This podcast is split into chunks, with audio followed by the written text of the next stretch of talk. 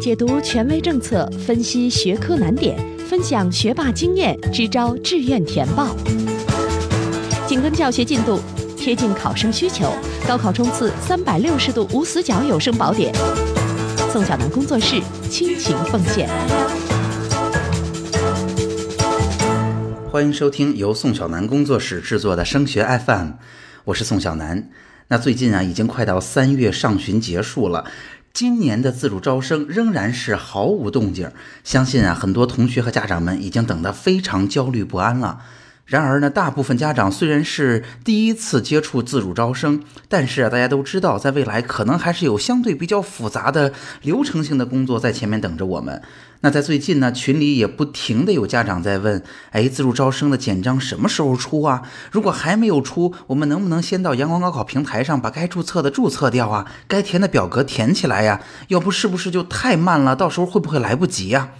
那的确哈，要参加自主招生，除了考生们要去满足啊学校招生简章当中提出的明确的条件之外，其实啊申请的整个过程流程还是比较复杂的。那而且呀，从二零一五年政策改革允许同学们自我推荐开始哈，简章出的是一年比一年晚。在二零一五年的时候呢，是在二月的二十七号、二十八号出的。去年呢，是在啊三月六号、七号开始出，三月十号之前基本上出完了。那现在看来呢，今年又拖到了这个时候。那大家想想看哈，初审截止的日期，基本上大部分学校都会安排在三月底，也就是三月的三十一号。那么一旦简章放出，留给我们消化、选校、完成所有手续的过程就只剩了二十天，也就是三周的时间。然而，我可以告诉大家，即便你是一个非常有经验的、几乎不会去跑冤枉路、花冤枉时间的这么一个申请者而言，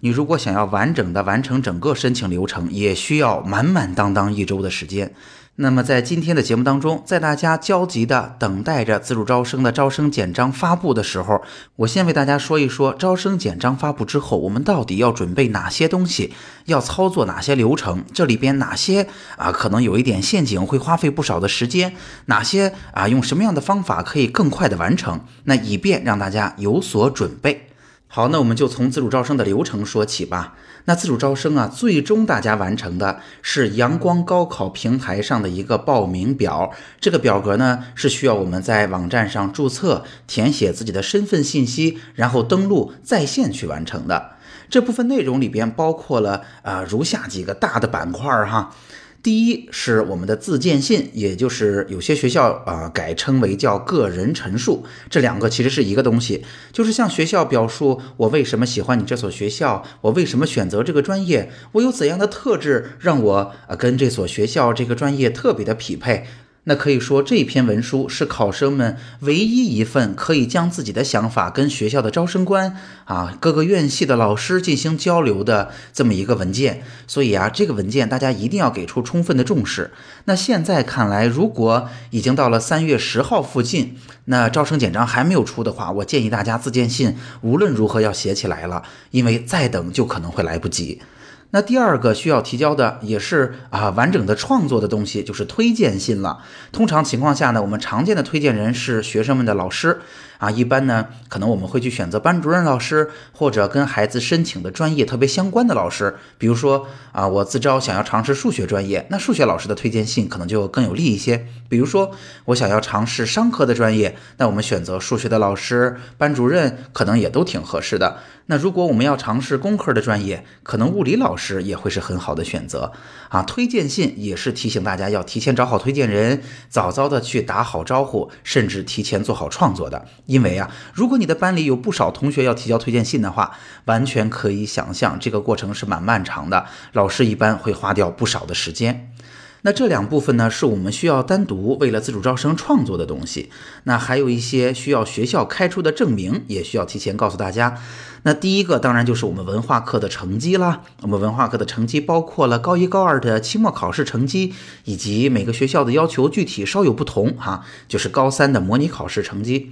这个过程啊，其实还是挺复杂的。首先，一般来说，学校会要求我们报上去有哪些同学希望参加自主招生，那学校可以统计出大概我的工作量有多大。那之后呢，学校需要一点时间把大家的成绩在学校的数据库里边找出来，并有一个统一的模式向这些同学开出来。开出来之后，一般来讲，官方的成绩单呀是带着学校教务处的盖章的，这就是一个能够被大学认可的成绩单了。那拿着文化课的成绩，同学们还要做的是要把这个成绩填到啊这个报名表当中，也就是填到阳光高考平台的这个申请系统当中。同时哈，成绩单的原件也需要大家扫描上传。那除了文化课的成绩，第二个就是学业水平考试的成绩，也就是我们所说的会考成绩。那一般来说呢，会考成绩也是由学校在成绩单上统一开给大家的，也是需要有学校盖章的，这样才能够是一个官方发布的成绩单，才能够被大学认可。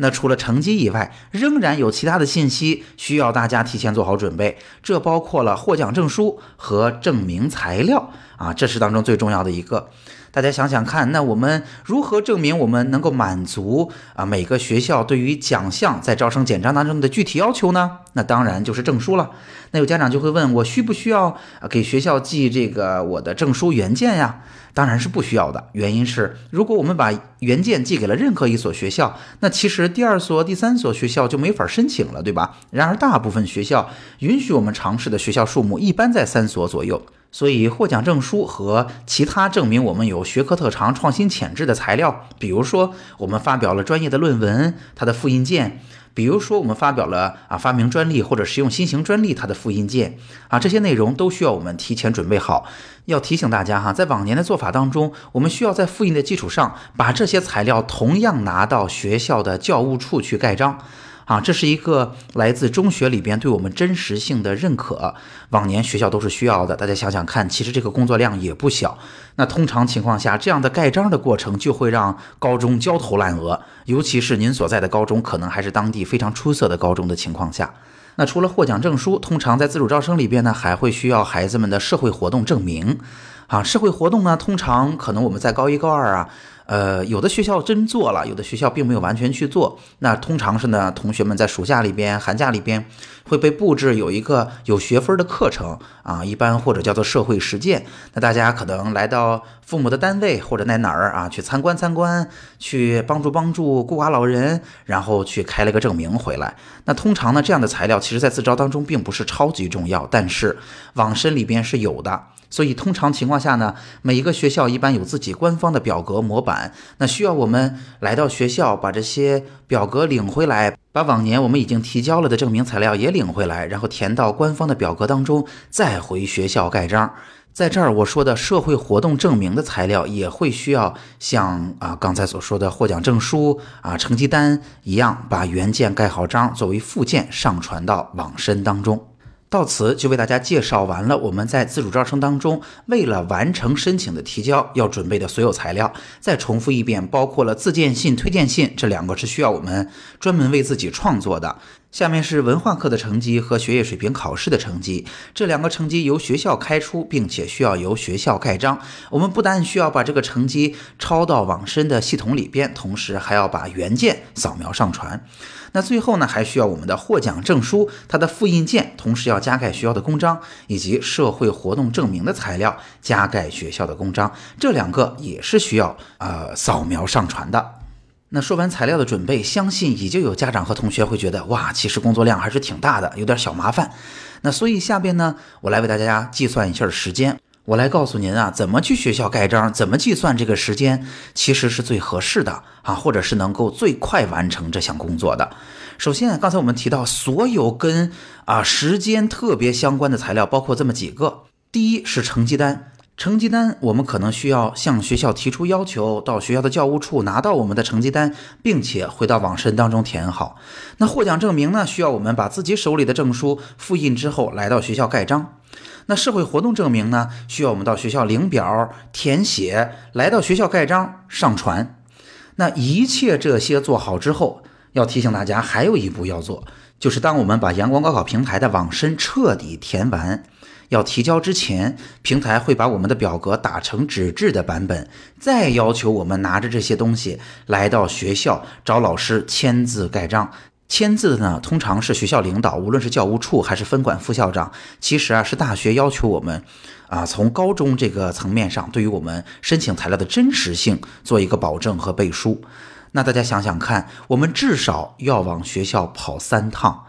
啊，这三趟呢，很可能我们还需要去排队，还需要去啊纠结其他的同学是不是也有相同的时间，学校是不是能为我们专门加个班。而且呢，在这当中还有一项不是超级确定的因素，那就是老师的推荐信啊，因为这件事儿不是我们啊跟老师交流好就结束了，还需要啊我们向老师提供一定的素材，老师把它写出来，并且啊收到推荐信的链接，再把推荐信合适的提交上去。所以啊，这么看来，其实招生简章出的越晚，不光是给我们选校带来了压力，其实对于我们完成整个申请流程也是一个不小的考验。那相信今天的节目听完，您就能有机会为自己的自主招生的申请工作做好充分的准备了。好，那今天的节目就到这儿。如果今天的节目帮到了您，欢迎您订阅我们的专辑、转发和评论我们的内容。如果您也有自己的提问，欢迎您加入我们升学 FM 的听友群。我们听友群的群号是二七四四二零幺九九。当然，也欢迎您关注我们的微信公众号，微信公众号叫做“升学 FM”，个性化服务。升学 FM，让我们在孩子升学的道路上相互陪伴。我们下期见。